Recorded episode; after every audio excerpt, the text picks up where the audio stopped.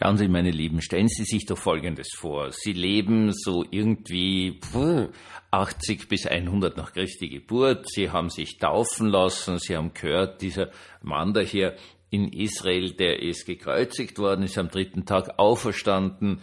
Und Sie wissen jetzt eigentlich genau ans, wer getauft ist, der wird auch zwar da sterben, aber er wird dann auferweckt werden und ins Reich Gottes kommen. Und dann wissen es wahrscheinlich auch noch, dass man irgendwie nett zueinander sein soll. Wahrscheinlich wissen es auch, man soll nicht stehlen, man soll nicht töten, man soll keinen Ehebruch begehen. Äh, so, das, das wissen sie, ja. Und sie gehen da am Sonntag zum Gottesdienst und da haben sie wird Ihnen das heute halt wieder erzählt. Vielleicht, vielleicht, vielleicht wird ein Paulusbrief verlesen, weil den gibt schon. Aber es gibt noch wahrscheinlich keine Evangelien oder es ist wahrscheinlich, dass Sie auch noch keins gekriegt haben, weil es muss ja alles abgeschrieben werden und so weiter. Und so. Das ist alles sehr schwierig, sehr langwierig. Und Sie, Sie würden aber schon gern ein bisschen mehr wissen. Und jetzt kommen ein paar Leute daher, die sagen, ja, Leute, wir wissen alles. Wir sind damit aufgewachsen, wir kennen das, wir wissen das und wir sagen euch jetzt, wie die Sache wirklich geht.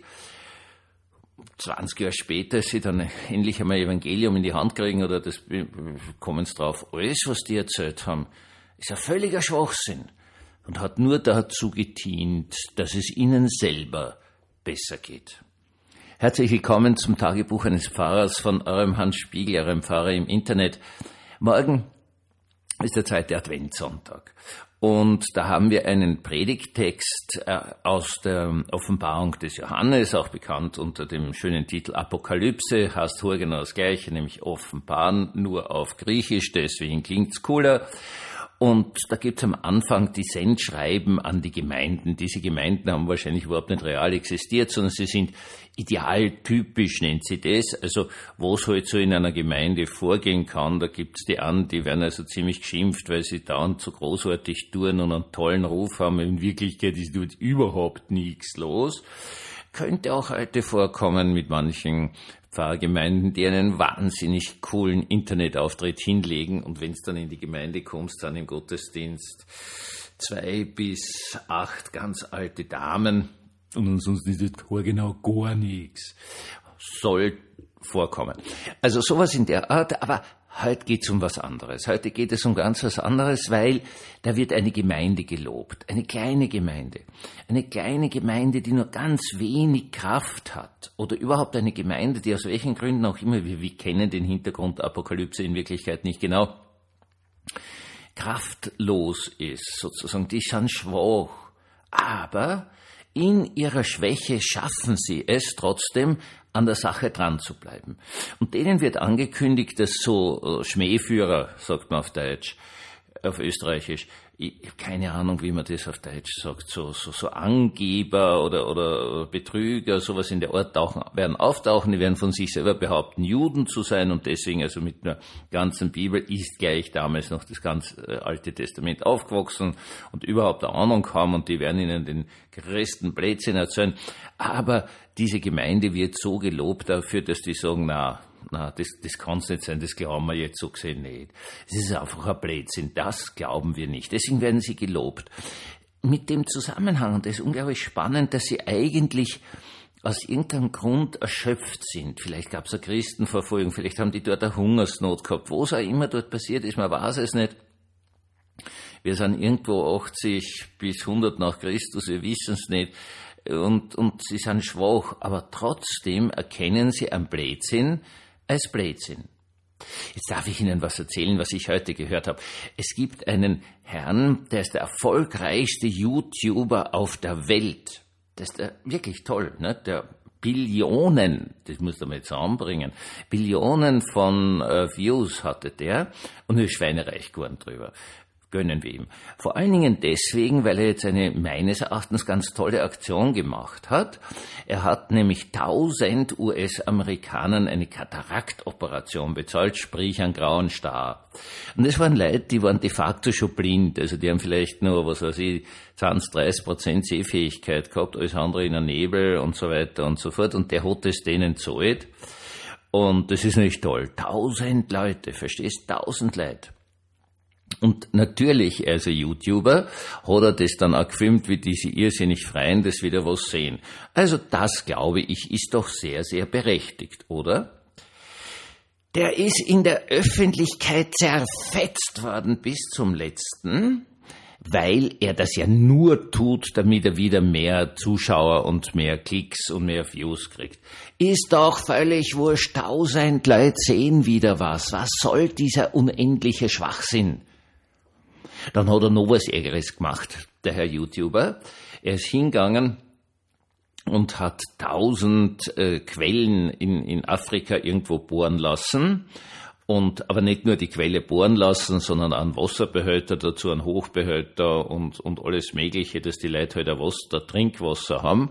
Und äh, das, das sind Millionen Leute, die davon jetzt irgendwie äh, Wasser haben, bei dem sie nicht sterben, wenn sie es trinken oder sterben, wenn sie kein Wasser haben. Auf jeden Fall eine tolle Aktion. Nein, er ist beschimpft worden bis zum Letzten, weil es total typischer Rassismus ist. Der Weiße kommt hin und gibt den Schwarzen was zum Trinken und das ist absolut zum Kotzen. Sie müssen das jetzt nicht verstehen, weil, weil ich muss es auch nicht verstehen. Ich muss es nicht verstehen. Und dann ist ihm vor allen Dingen jetzt noch einmal zurück zu den de facto blinden Leuten, denen er die Kataraktoperation bezahlt hat. Nebenbei bemerkt, gehe ich auf einem rechten Auge jetzt auch einer Kataraktoperation entgegen.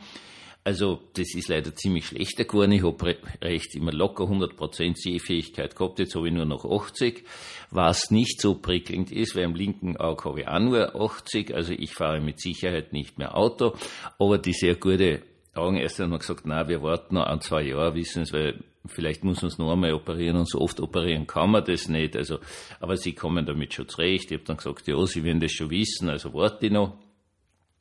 Und ich werde natürlich haargenau nichts zahlen um das mal ganz klar zu sagen, ich werde haargenau nichts zahlen. Damit das einmal völlig klar ist. Ich werde haargenau nichts dafür zahlen, weil wir ein Sozialsystem haben. Was die USA offenkundig nicht haben. Dort gibt's Leute, die an dieser vollkommen lächerlichen Erkrankung, das ist ja nichts anderes als, dass halt übers Leben äh, sich immer mehr Stoffe in der Linse im Auge ansammeln und äh, dann wird die halt immer drüber und drüber und drüber und die, die, die futzelst einfach aus. Also einfach ist das nicht. Es gibt Leute, die kennen das, ich kann es nicht. Bin äh, unglaublich froh, dass es Leute gibt, die das können. Zirkt man aus, tut der neue Plastiklinsen eine naht zu und äh, Ruhe ist, was also im deutschen Sprachraum sicherlich husch husch geht, du musst nicht einmal übernachten im Krankenhaus, das geht zack zack. Und jetzt ist er so, dass man dem jetzt was vorgeworfen hat. Er würde bei kaum mehr sehfähigen Personen durch seine Aktion das Vorurteil unterstützen, dass Behinderte Hilfe brauchen. Ähm, Okay, wir sind also im Jahr 2023 gelandet. Jetzt haben wir ja zuerst einmal das Riesentheater gehabt mit den Leuten, die also irgendwie sich als irgendein Geschlecht definieren und so weiter und so fort. Und das war das einzige Thema. Nebenbei bemerkt in Österreich seit Jahrzehnten absolut kein Thema. Wenn jemand transsexuell ist, dann geht er zum Arzt, dann kommt, kommt in einen Prozess hinein, die Krankenkasse zahlt alles ähm, er muss eine Vortherapie machen. Man muss klar machen, ob das wirklich Transsexualität ist oder ob es eine Identitätsstörung ist, die sich dann so ausdrückt, es muss abgeklärt werden, no, na, dann zahlt die Krankenkasse den ganzen Rest oder zahlt ihm die Therapie, damit er keine Identitätsstörung mehr hat. Das tun wir aber in den USA nicht, das tun wir weltweit nicht, verstehst du? Da geht es nur darum, dass man irgendeine Sprache findet.